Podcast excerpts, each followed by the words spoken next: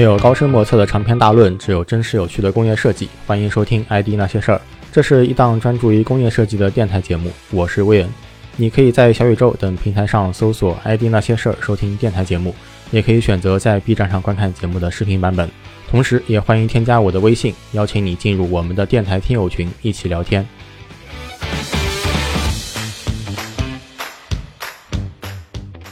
回顾二零二三年的工业设计。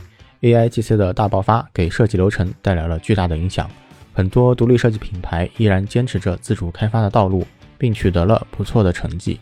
还有一些设计公司新秀凭借着过硬的作品赢得了大家的尊重。我们每年都能看到海量的新品和设计面试，这其中依然充斥着许多商业垃圾，但也有更多带给我们惊喜的设计。本期节目就让我们盘点下2023年一些优秀的工业设计作品。评价的标准非常客观透明，只有三个维度：一、主播的个人喜好；二、主播的主观判断；三、主播的胡思乱想。那么话不多说，开始正题。年度设计之，这虽然有点难，但我还是要做的和别人不一样。松下吹风机 NE7H。自从戴森推出空气倍增器原理的吹风机之后，吹风机的工业设计成为了继耳机之后另一个同质化重灾区。哪怕用的还是老式的低速风道，吹风机也得设计成两个圆柱插接的形式。而这两年，各大品牌似乎都打破了高速电机的壁垒。现在我们只需花上戴森近十分之一的价钱，也能享受到类似的吹发体验。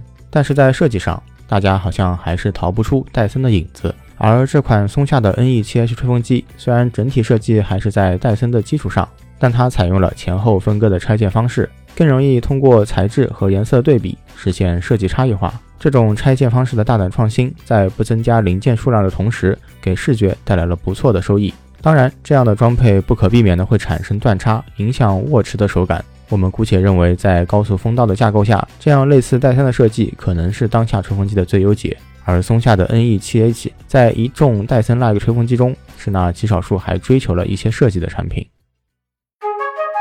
年度设计之，应该这么做，机器人才会有温度。小布机器人，虽然这个机器人冠以 OPPO 的品牌，并在2023年的 OPPO Inner Day 上发布，但这个产品设计的背后，其实是一家近年成立的新兴设计公司 LeapX。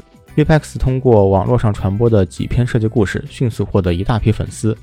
与很多快餐式的设计公司不同，LeapX 的项目通常从本源出发，并且尝试更多可能性。在一丝不苟的学院派作风下，保持着敢于挑战的创新精神。虽然在设计流程中，由于人的因素，正确的流程不一定能带来正确的结果，但 Leapx 的项目成果都保持着较高的设计水准。回到小布机器人，虽然只是一个半概念半商业的项目，但却很好的解决了市面上同类机器人产品的一大设计问题——平衡。当下机器人设计很容易走两个极端：抽象和具象。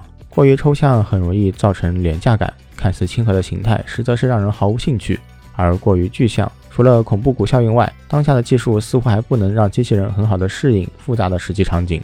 Epex 的解决方案在这之间做了比较好的平衡，小巧、圆润、灵动，配合织物覆盖的电子脸，消除了以往机器人的冰冷感，非常符合居家产品的定位。而居家机器人的功能上，Epex 也做出了新的思考，使用旋转独臂加磁吸配件的方式，带来了新的产品形态。虽然这个方式在实际应用中可能并不容易做到完美体验，但整体的设计还是给了我不小的惊喜。年度设计之千年传统也能用你想象不到的手法重新演绎。Slice 煤平器是设计永恒的主题之一，虽然没有什么功能上的限制，但想要推出新的概念也是非常的困难。这款 Slice 煤的设计来自于 Instem 设计事务所。梅指的是梅瓶这一中国传统瓷器器型，而 slice 则指的是切片概念这一设计思路。它的外围使用切片设计，形成一个梅瓶的虚轮廓，但内部却交织着另外一层平行。这个切片设计其实并不是 Instem 的首创，但他们在此基础之上更进一步。slice 梅的外轮廓并不是规矩的正圆形，随着瓶身的旋转，整体的内外轮廓形成一个不断变化的动态曲线。据 Instem 介绍，Slice 煤的制造是使用了一种具有极小收缩率的玻璃砂材料，通过 3D 打印制作而成。Slice 煤虚实之中蕴含着动感的美学，煤瓶这一中国传统概念，在革新的想法和新技术的制造加持下，再一次得到进化。年度设计之友商们看好了，我再给你们示范一次。华为 Mate 六零系列。二零二三年八月，在所有人都毫无准备的情况下，华为悄然发布 Mate 六零系列手机，并直接上架开售。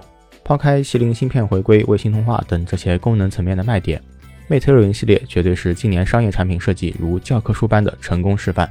环形镜头语言的延续，在电池盖上用一条非常简洁的同心圆弧作为呼应。这虽然看起来很简单，但在手机的历史上，似乎还真的没人这么干过。这条弧线形成的材质分割，由于下半部分的金属中框延伸到了背面，改变了传统手机的三层结构。新的装配、新的天线开槽，为这样的设计带来了一定的技术壁垒。而这条弧线的演绎，也很顺理成章地成为了高中低配的设计基线。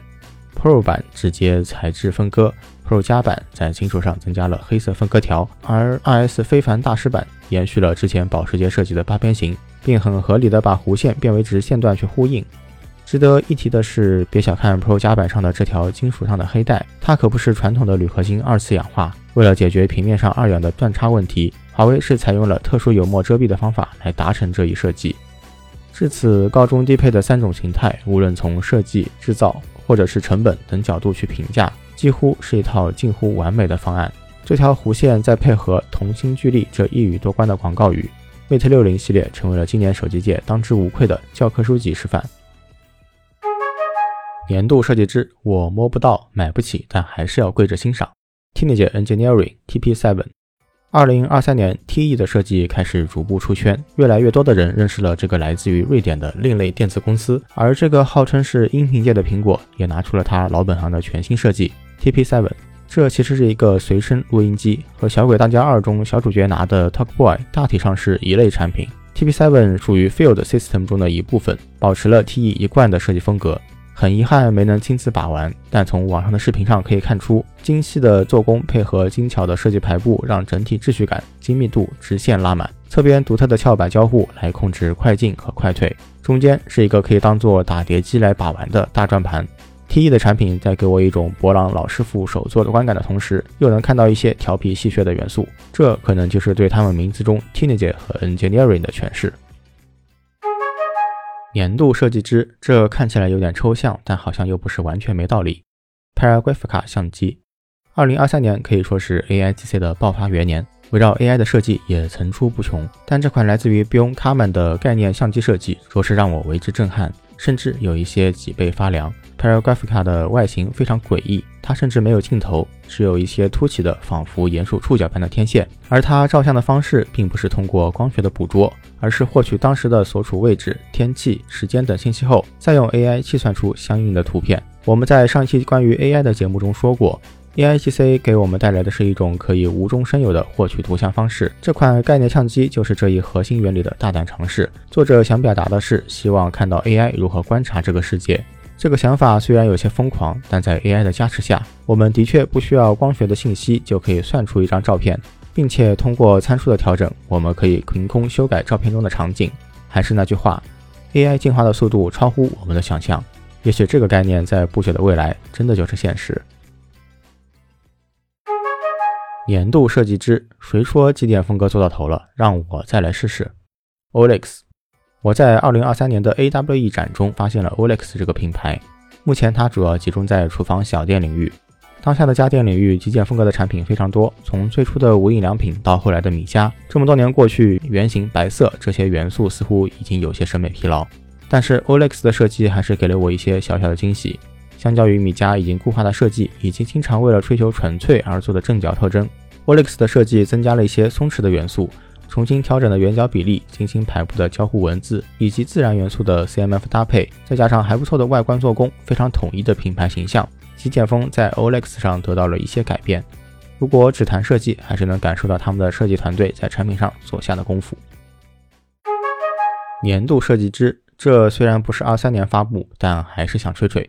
现代 N Vision 74这款概念车其实是二二年发布的，但在中国的首秀是在二三年的上海车展上。作为一个实体按键、小屏等低科技复古设计爱好者，看到这样的设计，一定忍不住要说道说道。N Vision 74是一款复古未来设计，它脱胎于1974年的现代 Pony Coupe 概念车型，保留核心轮廓及姿态，将动力输出更改为轻电混合，整体设计简洁明朗，细节之处做足了功夫，重新演绎下得到了这款看似疯狂的全新设计。原始的方形车灯大胆革新，使用点阵勾勒出经典的轮廓。别具一格的白色涡轮式轮毂给人一种回到未来电影的穿越感。这跨越近五十年前的产品，现代依然能通过设计赋予它全新时代的进化。在反观国内某些车企的设计，仍然任重而道远。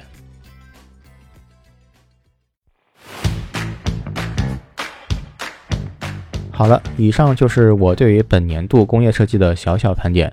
二零二三年有哪些给你留下印象深刻的产品设计呢？欢迎评论区留言告诉大家。最后，在二零二四这新的一年，祝各位工业设计朋友设计方案都很酷，犀牛倒角没错误，皮盒的渲染加神速，结构遇到问题有思路，产品量产全没事故。如果你喜欢这期节目，还请点赞、关注、帮助转发，把电台推荐给更多的朋友。除了播客，你也可以选择在 B 站上搜索 “ID 那些事儿”观看本期节目。视频版本有着更为丰富的图文参照。也欢迎添加我的微信，邀请你加入 “ID 那些事儿”的听友群，一起聊天，或者对电台提出建议和想法。我们下期再见。